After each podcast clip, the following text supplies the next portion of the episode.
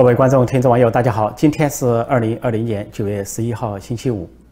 今天是九幺幺事件十九周年，也就是恐怖攻击十九周年。当时的本拉登基地组织对美国发动了恐怖攻击，袭击了纽约的世贸双塔，还有在首都华盛顿的呃五角大楼，以及在宾州的一家民航，这个被袭击坠毁。那么今年照例举行纪念活动，尤其在纽约是。主要的纪念场地包括美国副总统彭斯夫妇出席，还有民主党候选人拜登夫妇也出席。另外呢，包括纽约市长和前市长、纽约州长和前州长也都出席这个纪念仪式。那么今年的纪念仪式呢，由于疫情的原因，是参加人数没有以前多，那么都保持距离，都戴口罩，但是一样的庄严、隆重和肃穆，就是有演唱国歌。另外呢，就是啊这个。警察举着一面护卫队啊，举着一面在九幺幺事件中被这个损坏的美国国旗，在音乐声中举行隆重的仪式，然后在六个袭击的时间点都照例鸣钟。另外，以前呢，每年是由呃家属呢读出死难者的名字，那么今年呢，是因为疫情的原因，家属事先录音，有扩音器读出死难者的名字，这个项目也没有少，也就是说，将近三千名。啊，遇难者他们的名字会被一一读出，这就是美国不仅国家很重要，而且每个人都很重要，具体到每个生命都很重要，因为每个人每个生命就是组成这个国家的真正的元素，所以每位死难者的名字在每一年纪念九幺幺的时候都要被大声的读出来，让人们永远记住他们的名字。另外，在九幺幺的最后有一项，就是晚间会有两道强光照射天空。呃，相当于世贸双塔精神不灭。那么由民间公司呃赞助的这项活动，尽管疫情的影响，还会继续作为九幺幺纪念最后一项活动。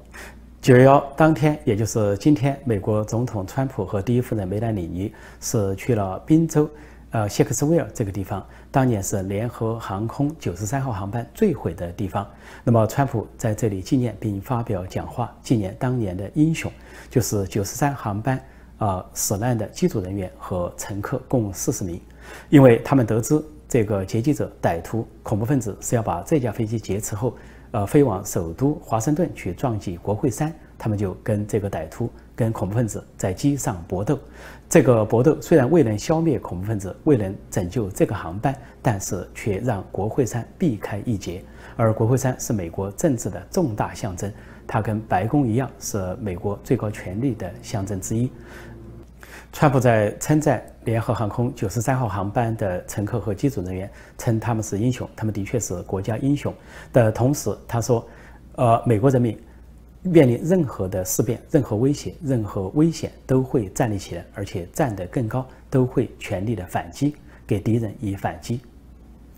策划和指挥九幺恐怖攻击的恐怖大亨基地组织的头目本拉登已经被美军正法，那是在他逃亡藏匿十年之后被美军情报部门发现踪迹。当时当政的美国总统奥巴马下令出击，然后美国空军的一个秘密分队出击巴基斯坦，在一本拉登藏身的建筑里发起攻击，定点清除，当场击杀了本拉登。在中国国内。前几天，九月七号，中国当局又出版一本书，这本书也是关于习近平的讲话。这个书的标题叫《习近平关于防范风险挑战、应对突发事件的论述摘编》。那么，据说这本书呢是汇集了过去八年习近平当政以来他的各种各样的讲话、演讲、报告，尤其是一些内部的讲话啊、谈话、指示、批示等等，说一共有一百八十篇，很多内容是。啊，没有公布过的，也就说是党内的或者是中共高层的内部的一些讲话或者说法。那从这个书本身的标题来看，所谓防范风险啊、挑战、应对突发事件，讲的就是现在中共所面临的政权危机，不仅在国际上四面楚歌，在国内恐怕也潜在的四面楚歌。所谓风险挑战，就而不是一般的风险、一般的挑战，就是政治风险、政权风险。或者说啊，政治挑战、政权挑战、政权面临的问题，而说到突发事件，也不止什么天灾人祸，这个中共根本不在乎什么大瘟疫、大洪水啊、大地震等等，他在乎的突发事件是政治突发事件，比如说民众抗议啊，民众的起义或者是颜色革命等等，这些中共认为政权可能受到动摇，而习近平权威可能被颠覆，这些事情就叫突发事件。包括当然党内的这些军变、政变，这些都属于突发事件，对习近平来说都是突发的政治事件。所以就是在这样一个背景下推出这个书，反映了习近平本人的焦虑感，也反映了中共政权的危机感。那么这篇书里面有一些话引起了外界的注意和议论纷纷，比如说习近平用了六个字叫“与我争夺人心”。到表面上看来，这个“我”字它可以用到共产党头上，啊，与我党啊，与共产中国，与这个我的政权争夺人心。比如他说到敌对势力什么争夺阵地、争夺人心、争夺群众。要这个推翻共产党的领导，这个说法宏观上来看，就跟过去中共的用法，什么帝国主义亡我之心不死，美帝国主义亡我之心不死，这个我就指表面上指我国，实际上指的我党就是中国共产党。老是认为外国的民主国家要颠覆共产党的政权，这个潜意识就跟金正恩的潜意识一样，总认为其他国家要颠覆金家世袭政权，因此跟任何国家谈判的前提。就是要求对方承认金家世袭政权是合法统治，在这样的前提下进行谈判，否则就拿核核试爆或者是发导弹来威胁邻国，挑战国际社会。中共的做法一样，五十步跟一百步的差距。实际上，这本书里习近平提到与我争夺人心是大有深意、大有文章、大有玄机。其中有这么一段话，他说：“境外敌对势力加强了渗透和激化的力度。”境内一些组织和个人不断变换手法，制造思想混乱，与我争夺人心。一些单位党政官员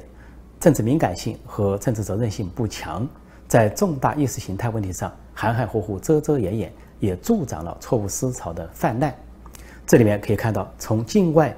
敌对势力，然后说到境内一些组织和个人，然后又说到党政官员，一层层下来，就从这个。国外指到国内，从党外指到党内，呃，然后从基层指到高层，实际上指向非常的分明。尤其是后面说重大意识形态问题上含含糊糊、遮遮掩掩。我们举一个例子，在五月下旬人大这个会议上，呃，习近平栗战书王沪宁这伙极左派要通过港版国安法，那么通过习家军和这个习家军掌控的这个方面要强行通过，但是。作为团派人物的总理李克强和政协主席汪洋，在他们的政治报告中就对这个港版国安法只字不提。当时由李克强做政府工作报告，由汪洋在政协做政协工作报告，但是对港版国安法只字不提。也就是说，在中共党内，在中国高层，比如政治局常委这个层面，那么尽管习近平通过操纵啊成了一个多数意见，但是李克强和汪洋可以说啊。我保留我的意见，尽管少数服从多数，这个港版国安法去通过，去你们去搞，但是我们持保留的意见，在我的政治报告中不提，所以这就罕见的形成了一个对照。栗战书呃作为人大委员长是大讲特讲港版国安法，习近平在各种场合也大讲特讲，但是呢，作为第二号人物的李克强，第四号人物的汪洋是只字不提，这就形成了党内高层的。很明显的分歧表现出来。那么在后来的记者会上，李克强有个记者会，啊，自己主动提的时候，对港版国安法只字不提。当有记者问，甚至中共安排的记者问，尤其是王沪宁安排的记者问的时候，李克强是快速的以二十多秒快速带过，只是照着一张纸念了两几行字官样文章而已，然后马上打住，走向其他问题。这些都可以看出，在港版国安法上就是两条路线。两条路线的斗争，李克强和汪洋的态度，按照习近平的说法，就是在重大意识形态问题上含含糊糊、遮遮掩掩，甚至说助长了错误思潮的泛滥。助长二词，那就指的是高官在助长下面。但错误思潮是习近平本身的定义，恐怕在另一派看来，他所代表的极左路线才是真正的错误思潮。实际上，习近平在这里讲“与我争夺人心”或者“有人与我争夺人心”，就是把话说白了。表面上。把我党啊，我国作为幌子，实际上讲的就是李克强在跟他争夺人心。因为最近几年事态的发展可以看出，在国内，尤其在党内，在官员中，普遍对习近平不满，习近平的声望是节节走低。啊，不光是他内政外交搞得一塌糊涂、一败涂地，再加上他这种呃强慢的、呃野蛮的、呃明显看上去缺少智商、缺少水平的这种作风，又搞新疆集中营，又砸烂香港，又砸烂美中关系等等，完全不得人心。那另一方面呢，李克强讲话接地气啊，比较务实，并不像呃习近平、王沪宁那样唱高调，什么党领导一切啦，党管经济啊，党管外交啊，党管军队等等。所以李克强讲的话就是实实在在的，所以而且处处跟习近平形成唱反调，而且唱反调的过程中，还可以看出李克强更得人心，而习近平在丧失人心。比如说，李克强讲地摊经济，大瘟疫发生之后，说是解决就业的一个渠道方法，说在西部城市成都，呃，发展地摊经济，一下解决了十万人的就业。结果呢，他话音刚落，习近平就支持习家军群起反对。啊，这个北京市委书记蔡奇声称首都不宜搞地摊经济，两三天就下令收档。那么在其他城市，习家军把持的地方都声称什么一二线城市不适合搞地摊经济，就明确的把李克强提出的地摊经济这种李克强说的有人间烟火是人间烟火这种接底气的接地气的做法，马上给推了回去，两三天就打回原形。后来五月底召开人大政协两会。习近平、王沪宁等人大称，呃，这个大瘟疫之后经济恢复什么稳中有进，形势大好等等，有经经济增长多少，还有今年全面小康，什么目标不变。但是李克强却在记者会上拆穿了这个西洋镜，说中国还有六亿人处在月收入只有一千元人民币以下，也就是说巨大的贫困人口，接近一半中国人口处在贫困线，如何实现全面小康？如何在二零二零年实现全面小康？再后来，就在习近平、王沪宁等人鼓吹复工复产、形势大好的情况下，李克强出去考察，一路走一路说，沿途都看见工厂空空，呃，工人失业，到处失业。他要求地方政府采取措施，啊，吸引工人就业，尤其是农民工就业。再后来就是八月份北戴河会议之后，啊，习近平跟李克强分别到看洪水，但是习近平呢是在洪水退了之后。避开风险，避开汛情，到了这个风平浪静、风和日丽的安徽去考察所谓的洪水，根本就没有洪水。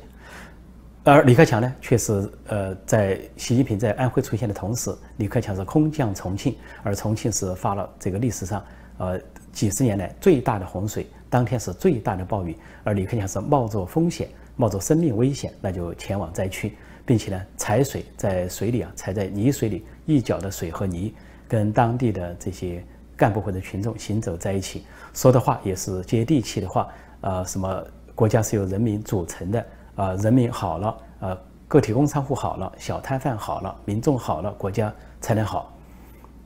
虽然都有表演的成分，但是习近平那边是完整的导演，甚至出了包，一个公安局的呃女的大队长扮演一个母亲，抱着孩子，假装接受习近平的慰问和寒暄。但是官媒怎么处理呢？由王沪宁政治局常委王沪宁所主导的党媒官媒，对习近平是大报特报头版头条啊，号称去考察洪水，但是对深入洪水啊、最洪水和暴雨成灾的重庆的总理李克强只字不提，只字不提。李克强只有他的国务院的本身的网站啊提了李克强去重庆的消息，发了一张照片，写了几十行字，如此而已。这就是中共，所以中共这个文宣系统，王沪宁自以为很聪明，自以为很精明，或者说习近平自以为很精明，反而暴露了中共高层的分歧分裂。那就是习近平和王沪宁无论如何要封杀李克强的消息。啊，据体制内就是中共文宣系统啊，包括他的电台、电视台、报纸啊，从内部传出的话，内体制内传到外面的话是说，王沪宁亲自下令宣传系统。说绝不让李克强上头条，你说不上头条倒也罢了，李克强到重庆不仅不是上头条，连消息都不要提，只字不提，这就是中共，这就是中共的宣传系统，这就是习近平、王沪宁当政时候，有点像司马昭啊，说是黑暗时期，司马昭之心，路人皆知，因为谁都看得明，连局外人都看得明，这就是高层的分裂，高层两条路线。啊，两个司令部分庭抗礼的两套政治系统，一个是表面上的习近平为首，另一个就是潜在的以李克强为首的反西阵营、反西势力。双方分庭抗礼，互不卖账，仅仅因为习近平方面掌握了宣传机器，掌握了笔杆子，所以习近平、王沪宁通过操纵党媒党报的做法，相当于撕破了脸。就说习近平跟李克强之间有理无我，有我无理。呃，习近平跟李克强的关系，也就是中共这个一把手、二把手的关系，成了你死我活的关系。而在这些明显的路线斗争、权力斗争、重大斗争之外，还有在人民大会堂上演的一出又一出的那些场面剧啊，这个情节剧啊，就像这个通过所谓港版国安法的时候啊，大家都伸手去按所谓表决键，李克强伸的是中指，一指禅功夫了得，用中指示人，他的意思。就可以说不言而喻，对港版国安法的保留。另外，这个习近平在讲话中，李克强坐在旁边，都是要么是咳嗽，要么是皱眉，要么是快速的翻纸，翻得哗哗直响，显示对习近平的不耐烦。尤其在习近平读错字的时候，呃，李克强是连连的干咳，呃，说的善意一点是提醒，说的不好听一点，那就是根本就看不起。因为李克强是考进北京大学的，而习近平是混进清华大学的。工农兵学院，按网民的解释，或者说毛泽东前秘书李锐留下的话，没想到他就是一个小学文化。所以，一个大学文化，一个小学文化坐在一起，一个是，呃，屈居二把手，北京大学毕业的高材生屈居二把手；另一个实质只有小学文化，混了假文凭、假学历啊，弄了假论文的人却做了一把手。这种不平衡，这种乾坤颠倒。那当然，在中共党内就成了问题之一。所以总结起来，习近平新出版的这本书，呃，里边的六个字“与我争夺人心”，或者说八个字“有人与我争夺人心”，说穿了就是他把话说明了：李克强与我争夺人心。实际上，习近平应该把这句话印在他新出版的这本书上，就叫“李克强与我争夺人心”，看中国民众如何评议。那么接下来。习近平的唯一的政治任务，或者说最重大、最紧迫的政治任务，那就是防范李克强、打击李克强、排挤李克强。在这方面，我们可以看到更多的大戏上演，更多的宫廷剧上演。今天九月十一号，在中国广东省珠海市发生大爆炸，就是毗邻呃特区澳门的珠海市发生大爆炸。大爆炸发生的在一个大酒店，据说这个酒店是八层楼高。说开始在酒店的一楼，呃，冒出了火苗和滚滚的浓烟。那么有民众在围观，在围观的时候，突然又发生了第二次爆炸，呃，这个更是火光冲天，浓烟滚滚，民众是四散奔走。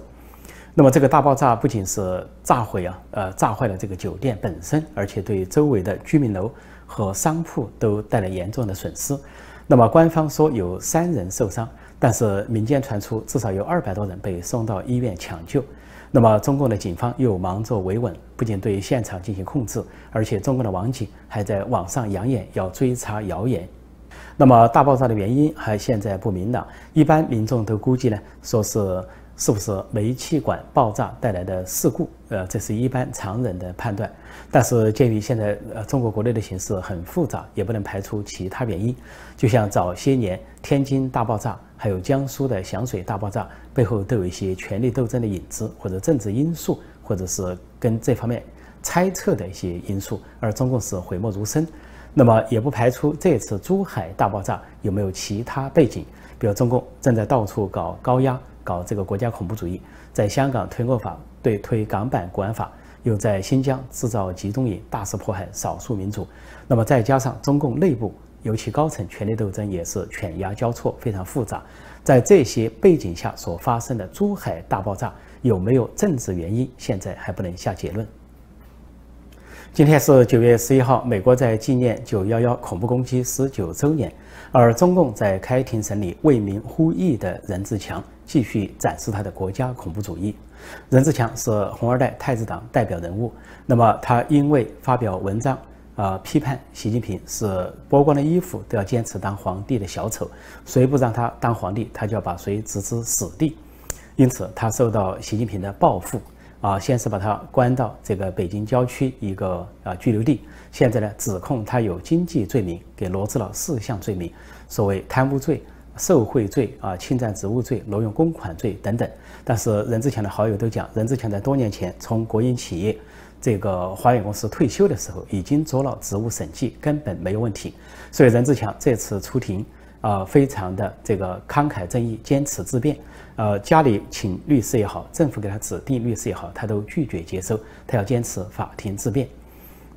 那么任志强开庭在北京第二中级人民法院，结果中共当局是如临大敌。呃，三步一岗，五步一哨，而且到处都是便衣，而押解任志强的这个法警的车不敢从正门进入，从法院的侧门悄悄进入。另外，呃，有关的记者，尤其是外国记者，都被拒绝。然后，这个有关外国使馆要求旁听，也被中国中共以疫情为由予以拒绝。比如说，包括美国、欧盟、日本、澳大利亚的使馆都发出了要求，要求旁听。这本来是各国的惯例。像中共这些使馆领馆人员也可以去听美国的案子一样，但是中共就以疫情为由完全拒绝。民众更不用说进不进去，连任志强的家属只领到了两到三张旁听证，他们一进去发现已经坐满了人，密密麻麻坐满的人全是中共自己安排的人，所谓公检法司啊，中共自己的人假装去旁听，他们为什么坐的密密麻麻，就是为了占座位，把座位占满。而且还有七十道名表示是公开审理开庭，你看有这么多人来旁听，但是真正的民众要旁听，完全被拒绝于门外，甚至有人被带走。那么就看到这个法庭啊，不管是民众还是记者，都只能在街对面的啊地方站着，离法庭很远的地方站着，等待法庭的消息，或者说记者有些记者拍一些零星的镜头，就是法庭内外动静而已。而便衣特务到处都是。说中共这个如临大敌，让人们想起来说，当年刘晓波开庭的时候就是这个阵仗。刘晓波是呃名誉人士，是诺贝尔和平奖得主，后来被中共在狱中蒙害致死，直到肝癌晚期才假装说保外就医去，只就医一个月就不幸去世，完全是中共迫害、加害、蒙害的结果。任志强开庭，他实际上是政治犯，因言获罪，但是中共却用经济罪名来对付他，逐渐中共在政治上根本站不住脚，找不到任何正当的理由来对付任志强。那么任志强以前我都多次给大家介绍过，他不仅是红二代太子党的代表人物，他是国家副主席王岐山的亲信，啊，亦师亦友的亲信。说习近平利用自己手中的权力开庭审理啊任志强，实际上也是这个直接的。啊！挑战国家副主席王岐山，或者说给王岐山难看。但是现在王岐山最近是连续露面，我就说过一个结论：习近平没法扳倒国家副主席，最大的本事也就是扳倒国家副主席的亲信人马而已。比如说这位任志强，还有早先的湖北省委书记蒋超良。就像中印边界的冲突一样，我说过，那不是中国的事情，不是中共的事情，实际上是习近平个人的事情。个人想制造冲突，想搞一些。战绩来为自己的军权啊，这个涂脂抹粉，或者是炫耀自己的武力军权，向党内政敌示威。那么这次开庭审理任志强啊，迫害任志强也不是中国的事情，甚至不是中共的事情，实际上也是习近平个人的事情，是习近平个人对任志强的报复。就因为任志强直截了当的说出，习近平是剥光了衣服都要当皇帝的小丑。说习近平是恼羞成怒，非常仇恨，用个人仇恨啊、个人的报复来对待任志强，不仅反映了他心胸狭隘、小肚鸡肠，更重要的是，他这个王伦精神呢，也可以说在党内得罪更多的人，因为在任志强的背后站着的是红二代太子党的主流派，而这些主流派是反习势力的中坚力量，就跟今天的团派、今天的政治老人的主流派一样，所以习近平在。审判任志强的时候，实际上也在审判红二代太子党的主流派，所以习近平跟红二代太子党结下的梁子、结下的怨恨只会越来越深。在报复任志强的同时，中国当局还报复清华大学教授许章润。呃，许章润先是被拘留了七天，给他罗织了所谓嫖娼罪，就是顺我者昌，逆我者嫖娼。那么。许许章润，中共迫于国际压力，把他暂时放回家中，但是开除了他在清华大学的公职，但是却拿许章润的好友来做文章。那就中共啊，前两天突然抓捕了啊一对夫妇。那么一位女士叫肖耿楠，她是一个文化公司的董事长，叫传奇天辉影视文化公司。那么她为许章润发声。那么她和她的丈夫以多名员工被中共以非法经营罪